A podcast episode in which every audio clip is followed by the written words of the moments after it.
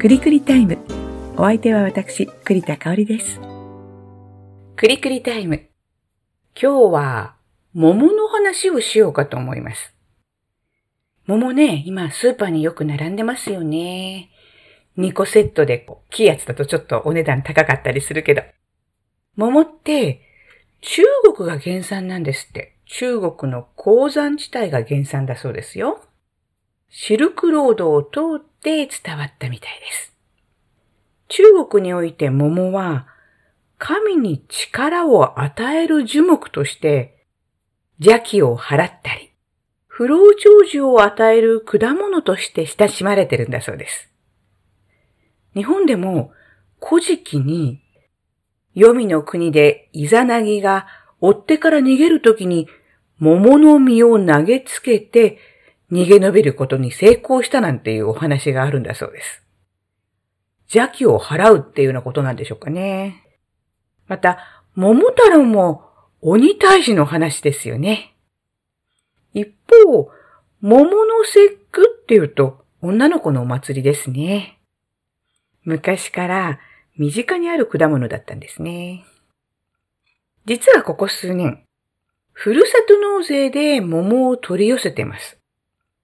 スーパーで見るとちょっとね、お値段高いんですけど、ふるさと納税だと1万円とか払っても、この税金扱いになるんでね、お得なの。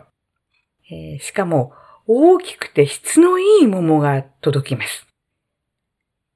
桃が大好きなお友達がいて、以前、桃パーティーをしてくださいました。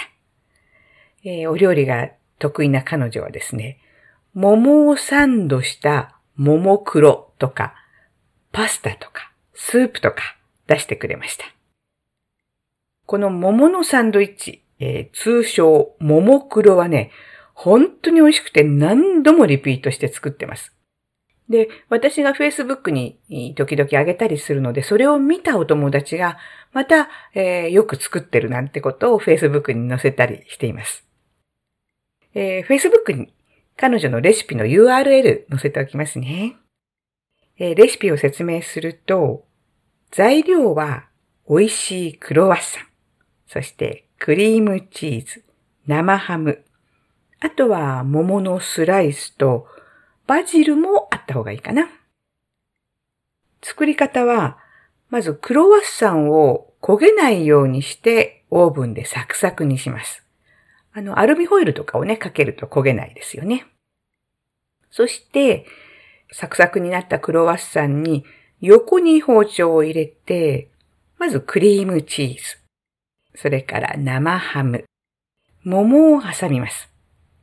まあ、これで出来上がりなんだけど、ここにオリーブオイルをかけて、胡椒をかけて、バジルをトッピング。写真をこちらも Facebook に載せますね。本当に美味しいので、えーぜひお試しください。あの、塩味のこの生ハムと桃の甘みがね、いい感じなんですよ。そこにクリームチーズだからね、間違いないです。そしてもう一つ。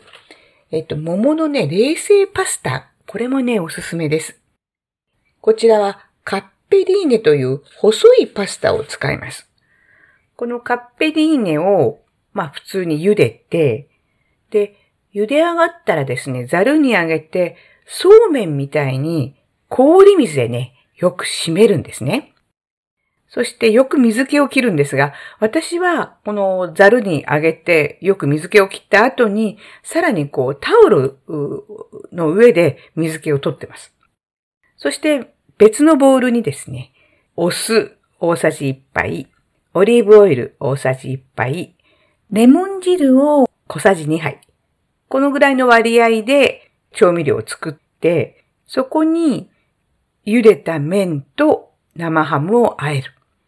で、麺を茹でるときに、まあ、お塩を入れたりするので、その塩加減でね、えー味を調整していただきたいんですが、塩胡椒で味を整えると。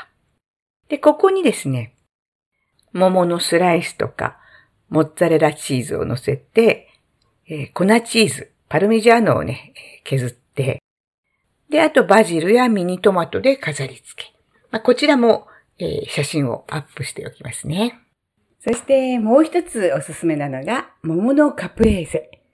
普通カプレーゼはね、えー、モッツァレラチーズの、えー、スライスとトマトのスライスをこう交互に並べるんですけども、このトマトの代わりに桃のスライスを並べて、モッツァレラチーズと桃のスライスを並べて、オリーブオイルをかけて、あとはお塩と胡椒。まあ、ちょっと、えー、バジルもね、散らしたりすると美味しいんだけど、本当に超簡単なんだけど、これもですね、もう本当に美味しいので、ぜひお試しください。こうした桃を料理に使うってね、私、あの、ずっと桃は普通に果物としてしか食べたことがなかったんだけど、その数年前にお友達が桃パーティーをしてくれたおかげで、この桃のお料理というのにね、ちょっと目覚めました。今日は、桃黒、えー、桃を使ったクロワッサンのサンドイッチ、それから桃の冷製パスタ、そして桃のカプレーゼをご紹介しました。どれも本当に作り方は簡単なので、ぜひお試しください。季節限定ですからね、桃のある季節だけなので、この時期がおすすめですよ。それでは今日のクリクリタイムはここまで。またの機会をお楽しみに。